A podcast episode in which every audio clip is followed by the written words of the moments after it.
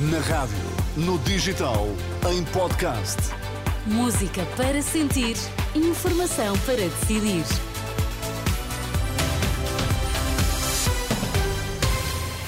As notícias mais importantes da hora no arranque da edição das seis. Boa tarde.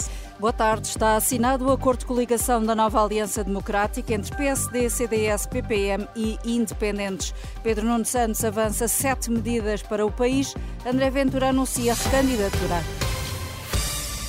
Casa cheia na Alfândega do Porto, quase 300 pessoas assistiram à assinatura do acordo de coligação da nova Aliança Democrática, AD, entre PSD, CDS, PPM e Independentes. A cerimónia hum, ainda decorre. O primeiro a falar foi Miguel Guimarães, o antigo bastonário da Ordem dos Médicos, que representa os independentes, diz que se candidata porque tem o dever de defender os direitos dos portugueses e apontou várias falhas que os governos PS não resolveram na justiça, na economia, na administração pública e, sobretudo, no Serviço Nacional de Saúde, que, segundo diz, o PS está apostado em destruir.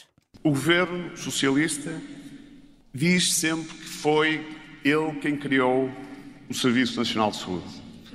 Mas a verdade é que se criou o Serviço Nacional de Saúde, neste momento está a destruir o Serviço Nacional de Saúde. O Serviço Nacional de Saúde está a enfraquecer cada ano que passa, o acesso a cuidados de saúde é incerto e tardio, as pessoas, por isso, também recorrem mais ao serviço de urgência. Aliás, se nós olharmos devidamente para aquilo que está a acontecer no país, no que diz respeito aos serviços de urgência, nós percebemos que isto é a ponta do iceberg. E é a ponta do iceberg porque temos muitos problemas. E Miguel Guimarães insiste que o Serviço Nacional de Saúde não pode ser assente em milhares de horas extra, nem em profissionais sem perspectiva de carreira. Agora fala Gonçalo da Câmara Pereira, do Partido Popular Monárquico, depois será a vez de Nuno Melo, do CDS, e só depois Luís Montenegro, o líder do PSD. Pedro Nuno Santos apresentou hoje sete propostas que vai levar para a campanha eleitoral. Promete aumentar os salários dos professores, a entrada para a profissão, valorizar a carreira médica e aumentar o número de dentistas do NCNS, novas fontes de financiamento para a segurança social e o aumento do salário mínimo. Ideias lançadas no discurso que encerrou o Congresso do PS e onde o novo secretário-geral do Partido Socialista também fez o diagnóstico da situação que o país atravessa e apontou vários problemas. Tomás Anjinho Chagas camaradas, Pedro Nuno Santos! Com o um pavilhão cheio, o novo líder do PS entrou recebido com calorosos cumprimentos dos militantes. Quando chegou ao palco, relembrou que o ciclo de António Costa fechou-se. Na verdade, os governos liderados pelo nosso Primeiro-Ministro escreveram um capítulo inteiro recheado de avanços para a história da nossa democracia. Esse capítulo está prestes a ser encerrado. E diz que agora é a sua vez. O novo secretário-geral faz um enorme diagnóstico aos problemas do país, numa crítica implícita ao trabalho de governos anteriores e dá um exemplo de algo que teria feito diferente. Em Portugal, a incapacidade de se dizer não levou o Estado a apoiar de forma indiscriminada empresas, setores e tecnologias, independentemente do seu potencial de arrastamento da economia. Pedro Nuno elogia o que foi feito, mas passa muito tempo a lembrar o que ainda falta fazer para os baixos salários têm uma proposta. Nós propomos que no final da próxima legislatura, em 2028, o salário mínimo atinja pelo menos os mil euros. O novo secretário-geral do PS diz ainda que quer fazer uma reforma nas fontes de financiamento da segurança social e diz que, para isso, os setores lucrativos têm de contribuir. Na área da educação, propõe que os salários dos professores em início de carreira subam.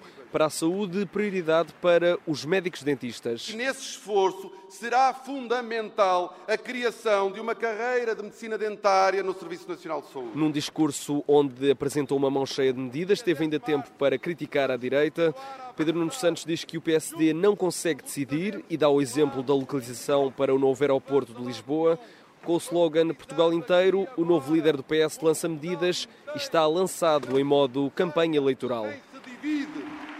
Viva o PS! Uma longa lista de propostas concretas que o novo secretário-geral do PS quer pôr em prática, mas sem dizer quanto custa e onde pretende ir buscar o financiamento. Nas reações a este discurso do novo líder do Partido Socialista, Miguel Pinteluz, vice-presidente do PSD, diz que o país de Pedro Nuno Santos não existe e que os governos do PS falharam. O Rodrigo Saraiva, o líder parlamentar da Iniciativa Liberal, hum, em declarações que já aqui ouvimos, nota que Pedro Nuno Santos não fez qualquer referência a uma reforma fiscal eleitoral e na saúde.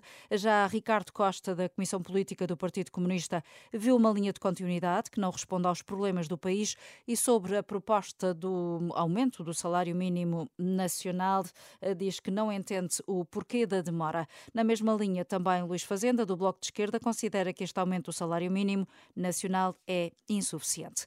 André Ventura anunciou hoje a recandidatura à liderança do Chega e apresentou como objetivo vencer as eleições de 10 de março.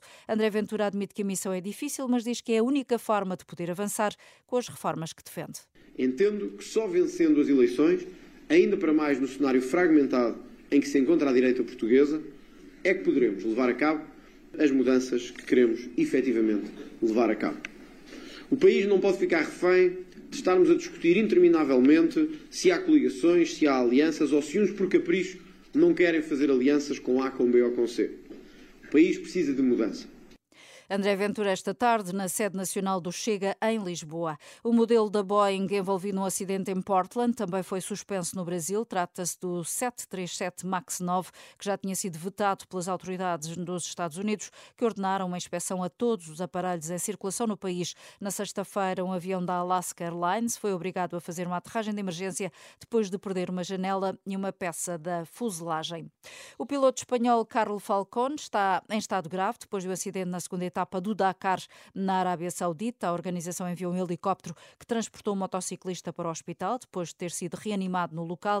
Já o português Joaquim Rodrigues Júnior, que ontem sofreu um acidente, confirma nas redes sociais que fraturou dois dedos da mão esquerda e que chegou a ficar inconsciente depois da queda na primeira etapa. Ainda notícia de Fernando Santos, é o novo treinador do Besiktas. O anúncio foi feito pelo clube turco nas redes sociais. O antigo selecionador nacional estava livre desde que saiu da seleção da Polónia.